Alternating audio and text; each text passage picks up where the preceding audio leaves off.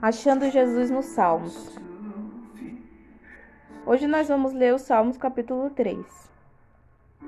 No versículo 2 diz assim: Há muitos que dizem da minha alma: não há salvação para ele em Deus.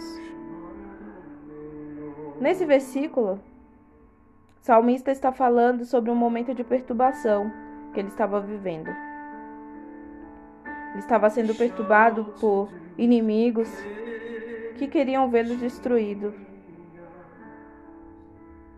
Um pouco mais abaixo ele fala: Mas tu, ó Senhor, és um escudo para mim, a minha glória e o exaltador da minha cabeça.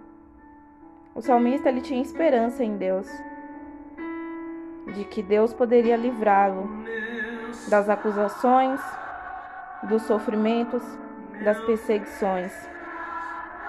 Trazendo esse salmo para os nossos dias, nós conseguimos entender que, mesmo em meio a tantas tribulações que nós passamos, sendo perturbados, perseguidos, nós podemos confiar em Deus.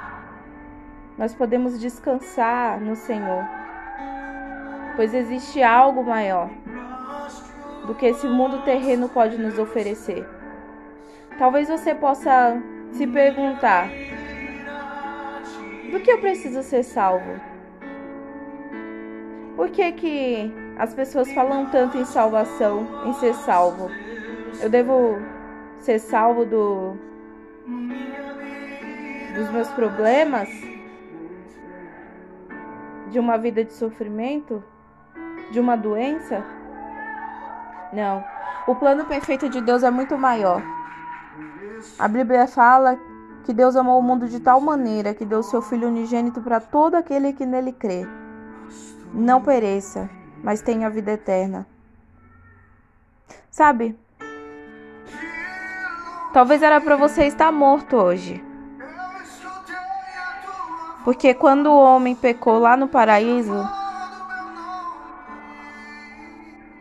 ele foi considerado como morto diante dos céus. Porque é isso que o pecado gera: morte. E estando morto, não tem como você se manter próximo daquilo que é vida. E a Bíblia nos ensina que Jesus é a vida. Do que, que eu preciso ser salvo? Do que, que eu preciso ser salvo? Do inferno? Não. A Bíblia fala que Jesus veio para reconciliar todas as coisas. E dentre essas coisas está você, para te reconciliar com Deus. Você sem Cristo é apenas um pecador, como qualquer outro, como qualquer pessoa. É apenas um pecador, alguém que habita no corpo de pecado. Mas com Cristo, agora você é alguém reconciliado. Você não precisa é, ser salvo do inferno. Você vai ser salvo de viver uma eternidade longe de Deus. Porque foi isso que aconteceu com Adão lá no paraíso. Ele foi retirado do jardim. Jardim significava o relacionamento de Deus com o homem. Deus descia na terra, no jardim, e ele se relacionava com o homem.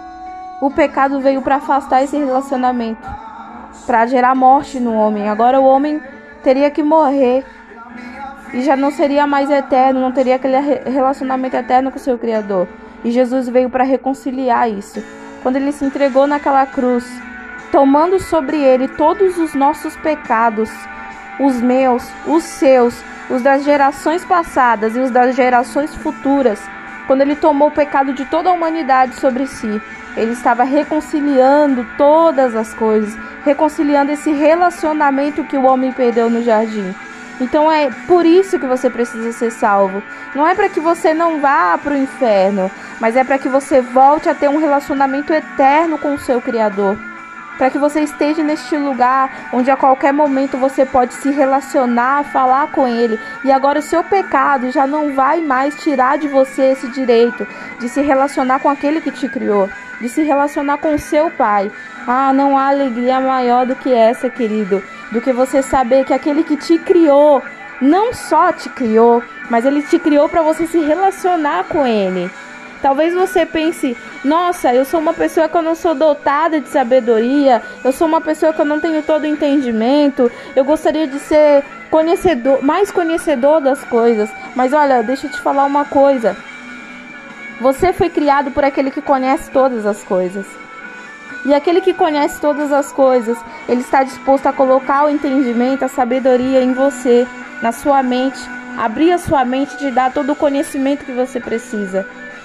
E você só consegue ter acesso a esse benefício, a essa maravilha, através de Jesus.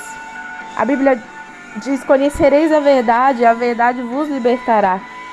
Jesus é o caminho, a verdade e a vida. E esse é o segredo: conhecer a Jesus. Quanto mais você conhecer a Jesus, mais a sua mente vai se abrir e você vai, ser, vai ter um entendimento de todas as coisas. Então é para isso que você precisa ser salvo, querido. Para que você possa novamente se relacionar com seu Criador e viver a eternidade se relacionando com Ele. Essa é a alegria que há dentro de nós. E nada vai satisfazer a sua alma se não conhecer a Jesus, se não buscar conhecer quem te criou, se não buscar a conhecer quem era antes de você ser formado, antes da terra ser formada. Você foi criado para isso, para conhecer aquele que te criou. Então, se você está indeciso em relação ao seu propósito, ao que você está fazendo aqui na terra, em nome de Jesus, tenha essa consciência hoje que você nasceu para um propósito, e esse propósito é conhecer a Deus e fazer Deus conhecido aonde você estiver.